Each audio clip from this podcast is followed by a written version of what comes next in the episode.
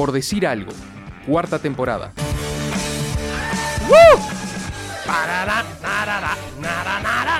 Modo avión, el deporte como excusa que este 2018 vino más rockerito, ¿eh? Vino más rockerito, vino más rockerito. Está lindo, me gusta que haya una pedalera de por medio entre nosotros. Qué lindo. Y hoy un modo avión que nos va a trasladar. Vamos a usar de excusa. ¿Cómo andan estos líos que hay entre Inglaterra y Rusia? Ya que decís Inglaterra y Rusia, Sí. este modo avión dedicado especialmente a mi abuela y me la banco. Porque, eh, porque me mandó un mensaje que estaba escuchando y tiene eh, el mejor dominio de WhatsApp eh, de este planeta. Tiene, tiene todos los componentes que le harían una tuitera exitosa. ¿Cómo se llama? Nelly. ¿Nelly es, es más hincha de Inglaterra o de Rusia? Nelly me da que puede ser más hincha de Inglaterra, tuvo Sí, familia ahí en las islas eh, británicas. Eh, Ella en realidad era una duquesa. ¿Ella? Sí. Nelly era duquesa. Claro. Qué lindo. Entonces, para Nelly, la duquesa Nelly. Vamos con este modo avión, todo este lío que se ha armado con respecto a. No vamos a mandar a nadie al mundial, dijeron los ingleses, no va a ir nadie de la realeza. Lo que me hizo preguntar si fue alguien de la realeza a Brasil. ¿Ustedes se acuerdan? No. Ah, qué sé, yo tampoco tengo idea, pero viste que dijeron, no, no va a ir nadie de Inglaterra. ¿Y, y fue alguien antes? No, y de acá tampoco va a ir nadie de la realeza. Uruguaya, ni Letitia, ni nada. nadie. Todo esto me hizo preguntarme, ¿y si hay espías en el mundo del deporte?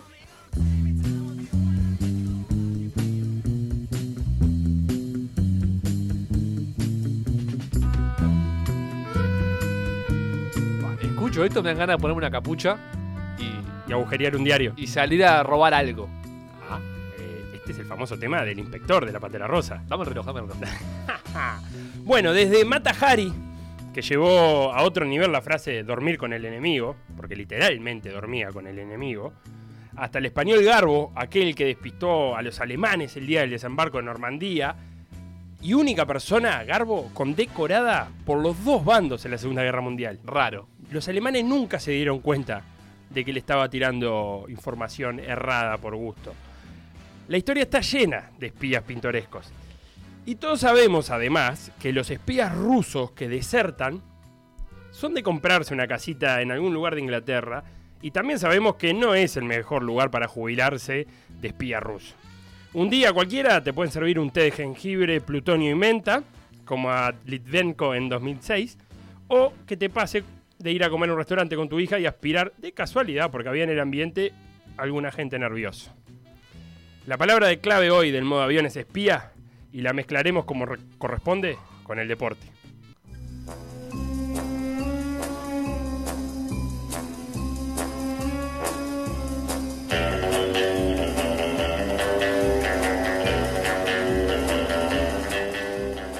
Empecemos con Mo Berg. A ver. ¿Algún colega A Berg, lo describió a Moe como el jugador de béisbol más extraño de la historia.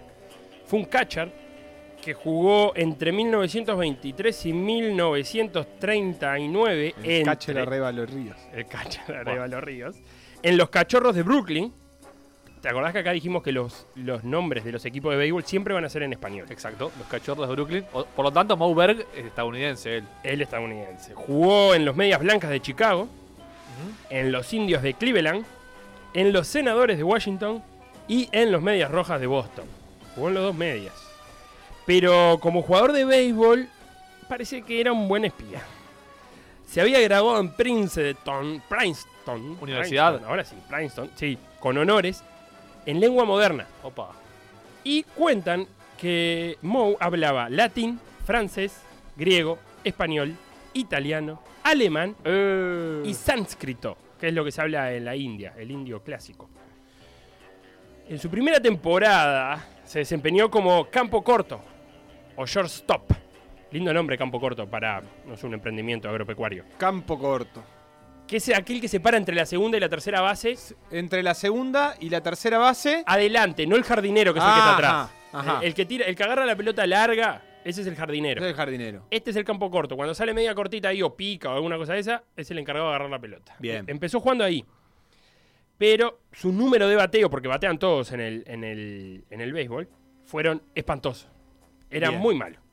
Y ese verano, después de su primera temporada como profesional, se fue a París. donde cuentan que se anotó en 32 cursos en la Sorbona, 32 para pasar el verano. Y comenzó una de sus prácticas que le iba a llamar más la atención a sus compañeros de equipo en el futuro, que es no leer menos de 10 diarios al día. ¿Por qué todo huele tan raro acá? Está muy bien. Está bien que viva en Estados Unidos porque acá no podría leer días diarios si quisiera. Claro, imagínatelo en su mesa de desayuno. Por con eso no 10 hay diarios, espías en Uruguay. Porque no pueden leer No diarios. pueden leer días diarios. A la vuelta de París y sus 32 cursos y sus, sus- sus 600 millones de diarios leídos, deambuló por equipos menores, no anduvo bien, de vez en cuando encadenaba alguna buena racha que decía, opa, este capaz que puede probar de nuevo dentro del profesionalismo, estaba jugando en el semi-profesionalismo, pero los números de bateo no mejoraban nada, aunque era muy bueno en el campo. Y en 1932, sí, en 1932 es parte de un grupo de beisbolistas que va a ir a Japón a enseñar el deporte. En Japón es muy popular el béisbol, eh, que entró casi al mismo, al mismo tiempo que el fútbol por los marineros estadounidenses. Aparte, Estados Unidos, Estados Unidos tuvo una gran injerencia en, en- en Japón. Cualquiera lo sabe que haya visto Last Samurai con. El último Samurai con. ¿Cómo se llama? El de Misión Imposible. Tom Cruise. Tom Cruise, gracias, querido.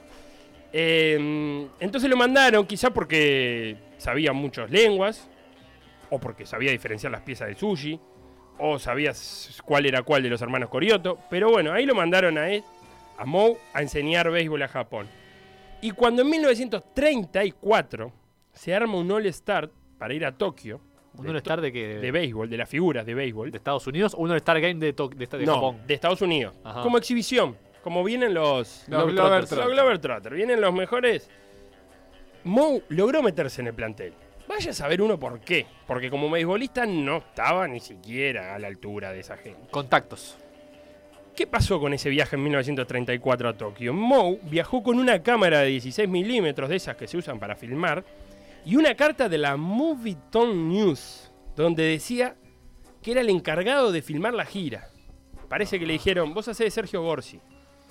Pero resulta que el 29 de noviembre de 1934, mientras Baby Ruth, uno de los más famosos, si no el más famoso beisbolista de todos los tiempos, y sus compañeros jugaban un partido de exhibición, Moe pidió permiso para ir al hospital de Saint Luke a visitar a la hija del embajador estadounidense. Ay, no, no, no. Cada vez más turbio. Disculpa, no puedo ir al partido. Quedé en ir a visitar a la hija del embajador estadounidense. ¿Pero qué hizo Moe? Subió a la azotea del hospital que queda aparte en, la pa- en una parte alta de Tokio y se puso a filmar la ciudad con la cámara que había llevado y el permiso que tenía. Y cuentan que esas imágenes fueron a parar a la inteligencia americana a la vuelta y que fueron usadas por el general Doolittle para planificar el bombardeo de Tokio del 42. Ah, ahí estaba, ahí estaba la, la jugada. Moe tenía un promedio de bateo, ya dijimos, malo. Un 243 de promedio, 0.243. ¿Qué quiere decir eso? Marca la relación entre turnos al bate y golpe. Que si lo multiplicás por 100 te dan porcentajes. O sea que de cada vez que le tiran, un 2,4% le pega a la pelota. Es malo. ¿Se entiende? 0.243 de promedio, que es como Sí. se dice la estadística. Nadie la dice multiplicada por 100, pero ahí está. Un promedio por abajo de 250 es considerado malo. Y él tenía 243. En 1939, ya después de retirado, el señor Moe Sí. apareció en tres ocasiones en un popular programa de cultura general llamado Information Please. Pero al tercer programa, el Coco Chahue del momento le empezó a preguntar por su vida. Contame, Mo, a ver, ¿qué andás? eh, Estado civil, ¿qué hace? Moe contestó, son resorte de mi vida privada, no volvió a aparecer en el show, no volvió más. Parece que aparte había respondido muy bien las preguntas que le habían hecho en los programas anteriores. Se retiró en 1940 y fue entrenador hasta el 42. Luego del ataque de Pearl Harbor, en diciembre del 41, decide que ya es hora de dedicarse de lleno al servicio secreto.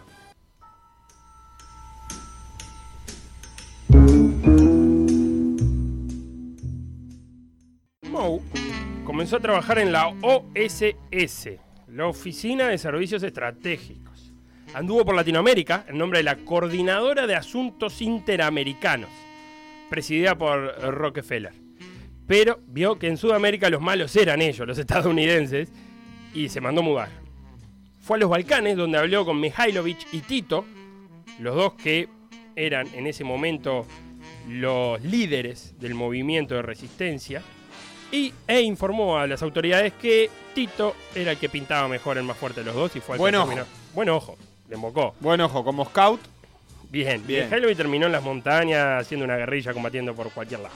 Luego se fue a Noruega para colaborar con la resistencia al nazismo y le asignaron como visión a Bernard Heisenberg, el director nazi del programa nuclear. Tenía la orden Moe de asistir a una conferencia de Heisenberg y si detectaba que el alemán decía algo convincente sobre el desarrollo de una bomba atómica, tenía que matarlo. Ay, tatita. Ahí nomás. O después. No, disparo. Era lo que le dio era bala. Ahí. Chao. Pero Moe, Como escuchando. que es para que no la pudiera desarrollar. Era medio, medio pobre el plan, ¿no? Hay que decirlo. Bueno, Porque supongo que la podían seguir desarrollando igual. No me quiero meter con, el- ¿Con eh, Moe? La OSS y los servicios estratégicos. Claro. pero- pero Moe, cuando escuchó, llegó a la conclusión de que Alemania estaba lejos de desarrollar una bomba, así que se salvó Heisenberg. En Langley, que son los cuarteles generales de la CIA, Buen ojo de vuelta igual, ¿eh? sí, bien, porque Bien. nunca desarrolló nada, Alemania. En los cuarteles generales de la CIA hay solamente una carta de jugador de béisbol. Viste que son muy famosas las cartas de los jugadores de béisbol en Estados Unidos. Exacto. Se Eh, coleccionan. Una carta es una figurita, como Una quien figurita. dice, una tarjeta. Una tarjeta. Hay solamente una en Langley. La de Moe Berg. Qué lindo. Porque algunos también lo criticaron por malgastar su intelecto jugando al béisbol y Moe respondía, prefiero ser un beisbolista que un juez de la Suprema Corte.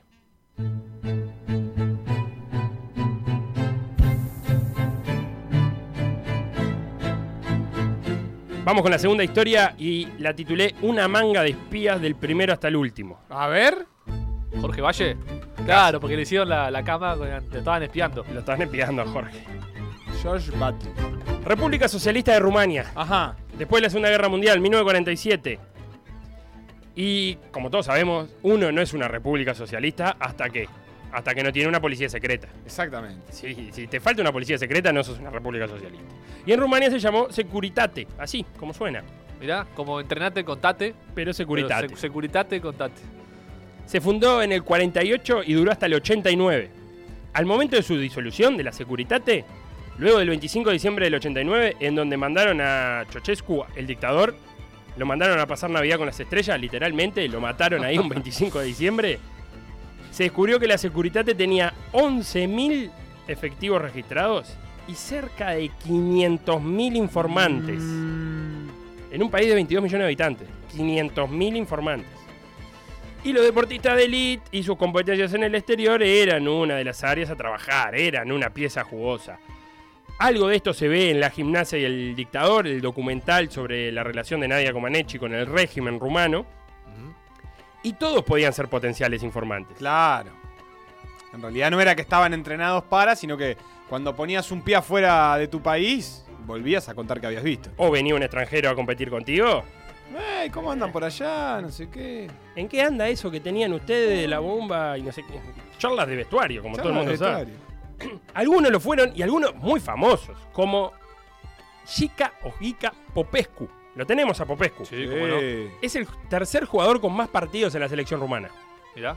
Mundialista en el 94, en la famosa Rumania, de, de- que pierde con, con Suecia o con Bulgaria, no me acuerdo ahora el Omi nos va a decir.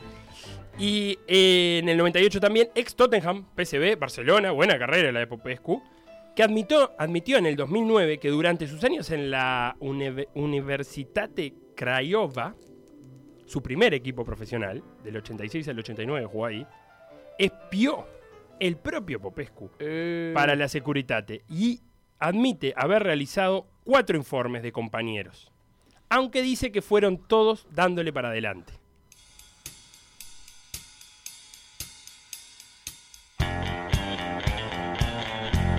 A Popescu lo... re- Ese sí que si te daba para atrás te mataba. Imagínate, aparte Te era... regalado. Regalado. A Popescu lo respaldan esto de que le dio para adelante Hagi, El 10 de Rumania. el segundo jugador de Rumania con más partidos de la historia. Hagi, que se lo conoce como el Maradona de los Cárpatos, dijo que, "Bo, nosotros fuimos de los mejores embajadores que tuvo Rumania, siempre nos portamos bien, le dimos para adelante a todo el mundo. Hagi a finales de los 80 jugaba en el Steaua Bucarest. El cuadro literalmente amigo de la policía, o del ejército en realidad, mejor dicho, porque era el equipo del Ministerio de Defensa. Imagínate en época de policía secreta. Qué amigo de la yuta, vos. El Steaua era, después de Nadia Comaneci, la mejor propaganda porque salió campeón de Europa en el 85-86, ganándole la final al Barcelona de Maradona. En Sevilla se jugó esa final, en Sánchez Pizjuán. Ya habrá un Superstar Fútbol, Sí, es verdad. ¿o no? Hagi llegó después de eso, en la temporada siguiente, 87-88. Y al Esteagua, en 2003, llegó Gigi Becali. Ah, Gigi Becali es un señor que deja a Freddy Varela como un luchador social. No sabe lo que es Gigi Becali, una pinturita, no le falta nada. Hagi dice que Becali era el que trabajaba para la Securitate. Nosotros nada. E- Ey, este monstruo, no sabe lo que hacía. Hagi dirigió 11 partidos en el Estagua en el 2007. 11, como entrenador. Pero tenía Becali y se llevaba muy mal. Y este Becali quiso incursionar. Mirá cómo se enreda la historia de esta. Quiso incursionar en la política. Pero de manera un poco turbia y tuvo algunos terrenos que eran del Ministerio de Defensa que se vendieron mal, casualmente a bajo precio, y él estaba en el medio. ¿Y qué hicieron sus enemigos políticos de entonces? Le atacaron donde más les duele. El Ministerio de Defensa comenzó juicios para recuperar su equipo, el nombre del Esteagua, el escudo y los símbolos, que lo estaba usando la familia Bacali y que el ministerio se lo había cedido hacía ya mucho tiempo de buena fe, pero las cosas habían cambiado. Entonces el ministerio dijo, epa, este siempre fue nuestro, nuestro equipo y queremos que, que vuelva a hacerlo. Y lo lograron, porque ahora el Esteagua Bucarest, original, que no era el que estaba jugando, Pará, el Steaua Bucarest que salió campeón de la Champions, ¿qué pasó? Lo agarró Bacali. sí, Pero ahora hay un Esteagua Bucarest del ministerio sí, que es otro, es que se complica. ¿Es otro? Porque es del Ministerio de Defensa. pero hay dos, no, hay uno solo. Bueno, fíjate. El Esteagua Bucarest, con ese nombre, con Esteagua Bucarest, está jugando en la cuarta división de Rumania. Refundado. Mirá, Pero con los colores, el escudo y el nombre del Esteagua Bucarest de toda la vida. ajá. ¿Y qué pasó? Bacali, que no quería ceder absolutamente nada, eh, armó un equipo que no es el Esteagua, que juega en primera con el nombre FCSB, Fútbol Club Steaua Bucarest. que todo el mundo sabe que quiere decir Fútbol Club Esteagua Bucarest, pero que en los papeles se llama FCSB. Es como que venga uno y arme un club llam- llamado CAP, amarillo y negro, y con todos los, los parecidos con Peñarol, pero se llama CAP. Hay que patentar la marca, vos. ¿Viste? Hay que estar ese, vivo. ese es el- el- el- la conclusión. Pero ahora vemos en todos los, los sorteos que veamos de Copa o de Europa League, si alguno presta atención, es el FCSB, que es el Esteagua de nuestro amigo Becali. Y ahí tenemos de espías y de deporte.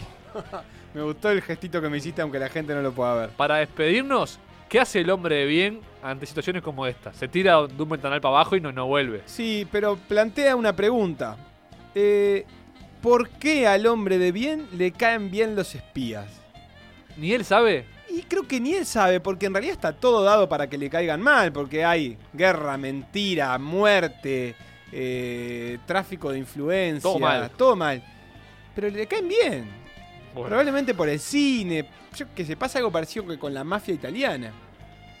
No, a todo el mundo le cae bien la mafia italiana, pero hasta que vive en la esquina de tu casa. Yo qué sé. Bien la dejo dicho. planteada. ¿Por qué nos caen bien gente que son malos? Y pará, me voy a corregir porque por suerte tengo una producción atenta. Primero, eh, multipliqué por 100 y hice cualquier cosa. 24%, no 2%. O sea que O decir sea, batea una de cada cuatro. pelotas que, le- Que es To- malo, no- pero no es tanto. Claro, batea que no quiere decir home run, quiere decir que la toca la, La pelota. toca. Sale para adelante la pelota. Y el, el Barcelona no era el de Maradona, me está diciendo mi amigo Mar- eh, Casarreno, me está diciendo tú mismo. Que no estaba en ese Barça, qué feo. Y Suecia eh, le fue la que ganó a Rumania en los cuartos de final, que no nos acordábamos si era Suecia o Bulgaria. perfecto. Ahí va corregido